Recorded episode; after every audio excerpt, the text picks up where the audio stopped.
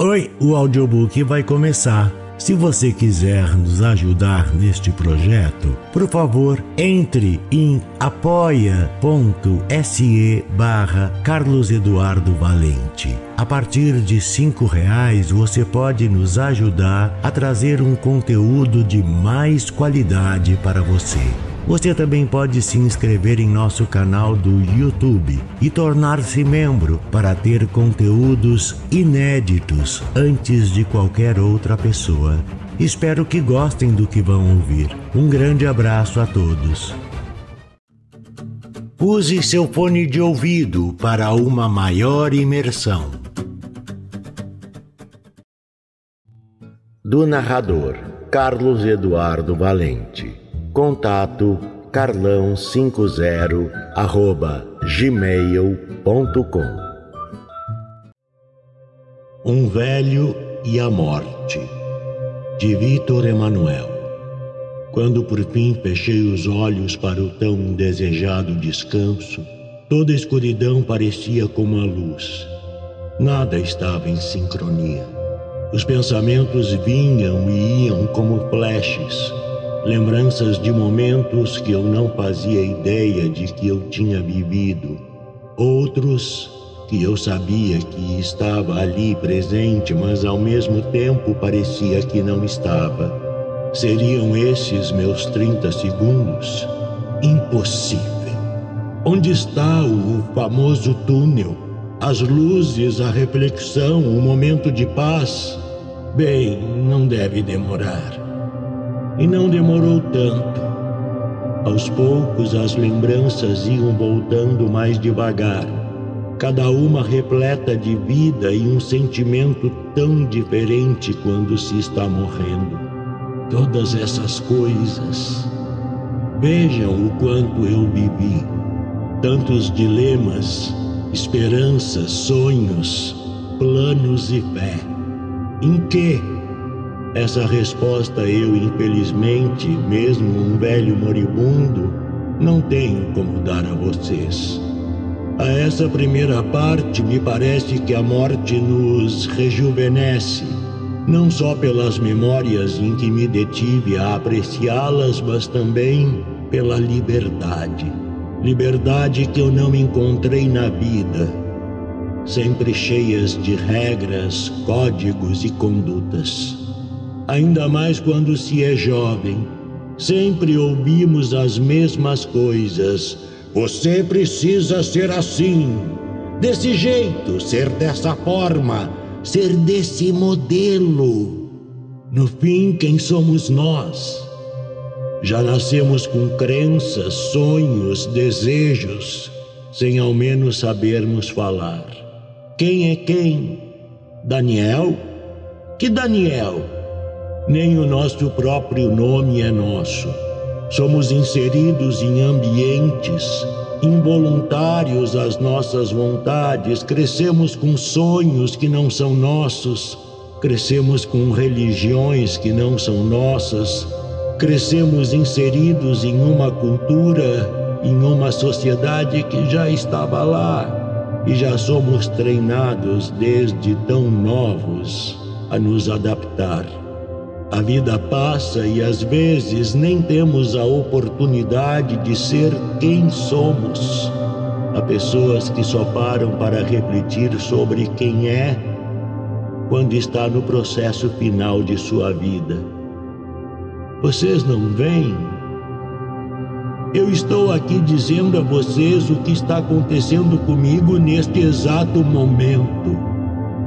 Mas a culpa não é minha. Cresci em uma família bem conservadora. Seguia ensinamentos sem poder pensar sobre eles, não podia questionar, nem ao menos impor pensamentos. O certo era: você deve aprender assim. E quando por esforço dizia coisas que escapuliam da minha boca, a repreensão já era imediata. Que pensamentos são esses, moleque? Não é certo pensar dessa forma. Sem poder pensar por conta própria, acabei deixando de lado estes questionamentos. Até que os dias em que eu iria para a escola começaram a se aproximar. Nunca irei esquecer esse sentimento. Ah, que frio na barriga e que sensação de liberdade. Liberdade. Liberdade. Eu estava era doido e não entendo até hoje o porquê senti isso.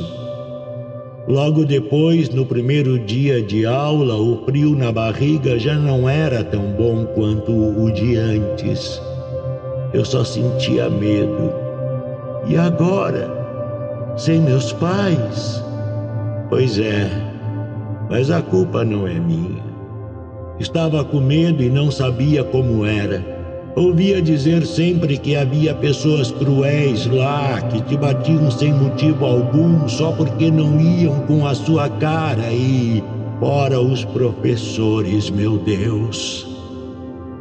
E se eu não conseguisse aprender as matérias? O mais intenso foi que no primeiro dia não importava o que eu falava. Não tinha jeito, eu teria que ir coração saltava e automaticamente as lágrimas caíam, caíam sem eu ter conta do que estava sentindo. Logo vi que era medo. Não suportava ficar em um lugar que não sabia o que iria me esperar ali. Só pedia a Deus: Meu Deus, me tire daqui. E depois do primeiro dia, o desespero vai diminuindo com as novas amizades que vão surgindo com as brincadeiras, diversão e histórias. Eu já não me importava mais com esse medo que eu senti no primeiro dia. Logo em seguida, outra lembrança passou como um filme e apareceu a pessoa que fazia meu coração saltitar de alegria.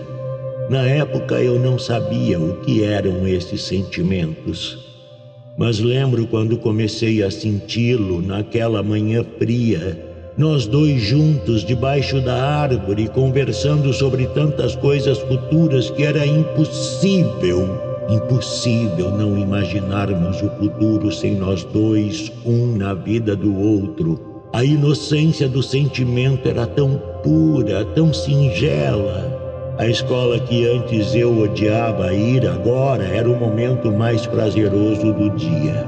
E os dias que eu não havia se tornavam tão, tão, tão incompreensíveis. Eu sentia que nesses dias faltava algo. Éramos inseparáveis e tão únicos, parecíamos um só. E quando perguntavam: Onde está o Luiz? Maria, que deve saber, sempre andam juntos. E era sempre assim, e eu gostava cada dia. Aquele dia em que passamos a tarde toda juntas, eu jamais irei esquecer como seus cabelos bagunçavam com os ventos e o seu sorriso tão contagiante nunca saíram da minha memória. Porém, ainda não tínhamos confessado um para o outro esse possível amor.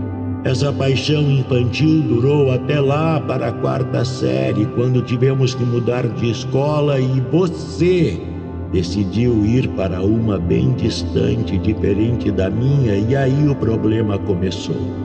Vocês sabem como essas coisas são confusas nessa idade.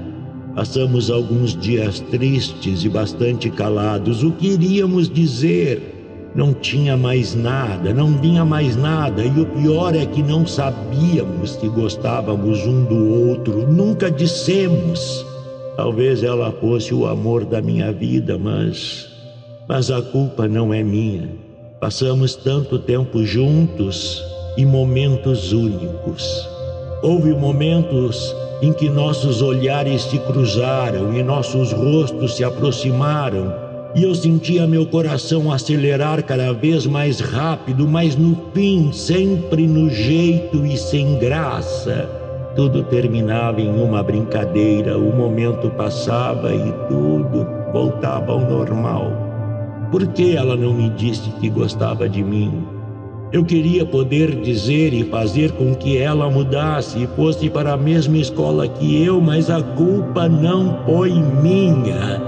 Depois me veio a memória de quando eu já estava terminando a escola, a época em que a vida mudaria de forma radical, finalmente. Pelo menos era isso que eu pensava, mas não foi bem assim. A vida se tornou extremamente chata e estressante. O medo de falhar era o mais comum. E quem nessa fase não tem? A pressão que é imposta pelas pessoas à nossa volta é imensa e querem que sejamos sempre os melhores. Se falhamos é porque não demos o nosso melhor, não estamos interessados ou porque não estudamos, segundo eles pois o pior de tudo é comparar-nos com outros parentes. Não vê Fulano? Conseguiu passar nisso e naquilo e está trabalhando. Céus! Isso é tão cruel com a gente e eles não conseguem ver, e eu, sendo velho ainda, via essas coisas acontecerem. Bem, estou nos meus 30 segundos e possivelmente em algum lugar estão dizendo estas mesmas palavras. O ser humano sempre foi movido pela comparação. Não vê Caim e Abel na Bíblia? Os espartanos e os atenienses, Roma e Grécia, cristãos e bárbaros, a gente gosta de comparar tudo e classificar o que é bem e o que é mal, ainda mais se não nos agradar. Certamente pensamos: isso é mal. Achamos que temos esse direito de classificar as pessoas, utilizar tudo como produto, e se não for útil e não nos agradar, é só substituir por algo novo. Somos movidos por coisas vãs que são passageiras e que tudo tem que ser agora, nesse exato momento. O mundo lá fora se desequilibrou totalmente. Escutem o que eu digo. Nessa mesma época me empenhei bastante para conseguir o que de fato eu queria seguir: a arte. Decidi fazer o que amamos não é tão simples quanto dizer. Ouvi muitas repreensões e pessoas dizendo que não me sustentaria pintando quadros e muitas outras coisas bem piores. Eu disse: as pessoas gostam de se comparar e fazem isso logo com quem decide sair da caverna. Mas eu continuei pintando e aos poucos tive grandes resultados. Em todos os eventos de exposições, os meus quadros estavam lá e para mim eles eram os melhores. E os pequenos detalhes diziam tanta coisa que eu não conseguia dizer. Não quero prender vocês nas últimas memórias de um velho que está próximo da morte, mas essa é importante dizer. Quando já estava nos 35 anos, com uma visão bem mais madura e com uma habilidade mais aperfeiçoada, comecei a pintar quadros espontâneos, expressões que quase ninguém percebia, olhares, sorrisos. Eu conseguia capturar com meus olhos e transpor para a pintura, e com isso consegui bastante notoriedade e aquela chatice e estresse de quando eu era jovem já tinha mudado há um tempo. Recebi então um e-mail inesperado que dizia: Você foi convidado a participar de uma exposição na França. Que notoriedade! O coração não cabia mais no peito. Corri para todos os cantos da casa e, de uma reação súbita, queria contar para apenas uma pessoa. E pensei: onde será que ela está agora? Foi quando me dei conta do e-mail e o medo veio tão depressa que eu decidi não ir. Mas isso, isso não é culpa minha.